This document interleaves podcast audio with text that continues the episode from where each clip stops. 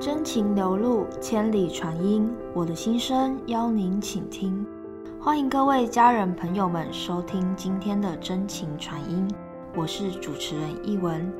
今天呢，我们要分享的是一个理性至上的人，如何借由深层沟通，穿越理性的障碍，不再呢压抑自己的感情，最终呢还能看清本心的故事。好的，曾作为副校长的我，是一个非常理性、没有特别情绪的人。但因为女儿的关系，我走进了深层沟通。对于我来说，我这样一个理性的人而言，想要走入心灵，其实是很障碍的。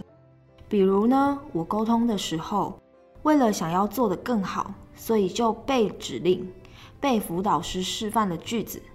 沟通前呢，都会规划好，等等呢，我要讲什么，自己一点都没有时间放空，这就是我的习性。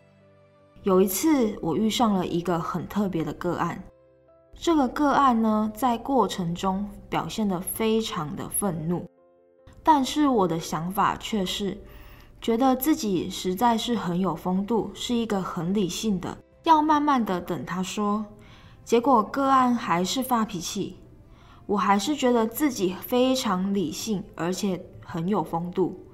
后来辅导老师听完我的沟通之后，指着我跟个案说：“我们是自以为是、虚伪、机器人。”我听了觉得很不公平，很委屈，不甘心。不懂辅导师为什么要这样说，而且我觉得这是个案的问题啊，跟我完全没有关系。但是后来我知道了，原来我自己真的有问题，我自己的习性无法改变。为什么改不了习性？之后我才知道，是因为我封闭了自己的心，我有重大的失落。失落的背后呢，是因为感觉到自己被伤害，所以进入深层沟通之后。我大部分的时间呢，都在处理和父母之间的亲子关系。一九年的时候，我的爸爸因为跌倒而过世了。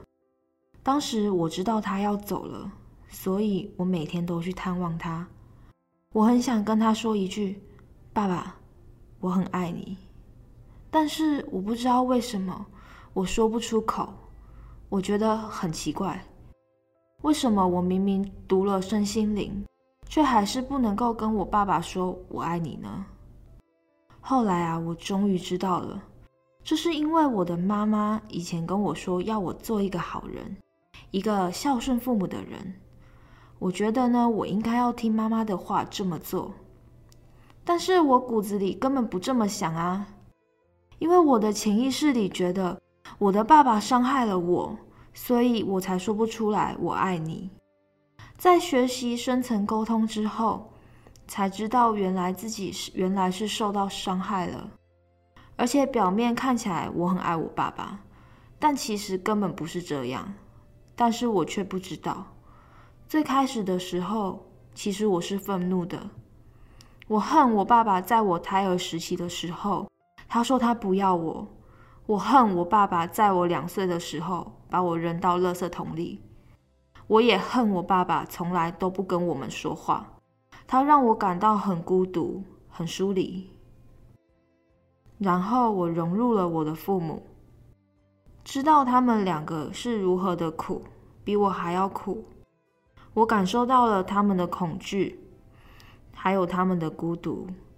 也感受到了，其实他们对其他人的不信任。原来我受到了我爸爸妈妈的波动影响，但是我却不知道。融入了他们之后，我才了解，原来是这样的。我感觉到我爸爸妈妈，原来他们不是不爱我，他们其实是非常爱我的。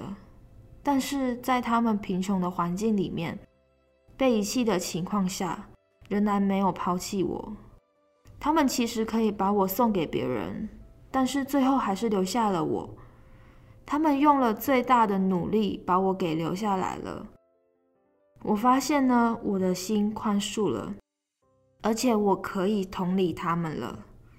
我真的要说，他们真的很勇敢。因为我们的家族呢，其实就是被遗弃的，但是他们开始就断了抛弃的轮回。我的七个兄弟姐妹都没有被抛弃。了解之后呢，我的感动出来了。否则呀，我以前是绝对不会原谅，而且绝对不能宽恕的。现在呢，什么都不用说，因为我们的爱已经出来了。爸爸妈妈，原来我是那么的爱你们。我这个理性的人呢，就是这样子，一层一层的剥上去，不用做什么，因为这就是直觉。什么答案就都会出来了。我真的不得已不承认我自己的问题，但是等我承认之后呢，改变就出现了。以前呢，我是个不如实表达自己的人，但是现在我臣服了，放空了，不再压抑自己内心真实的感情了。如果啊，你也是个理性的人，想要真实面对自己的心。就是什么都不要想，直觉的把爱给表达出来吧。真情流露，千里传音，期待您再次倾听。真情传音，我们下次见，晚安。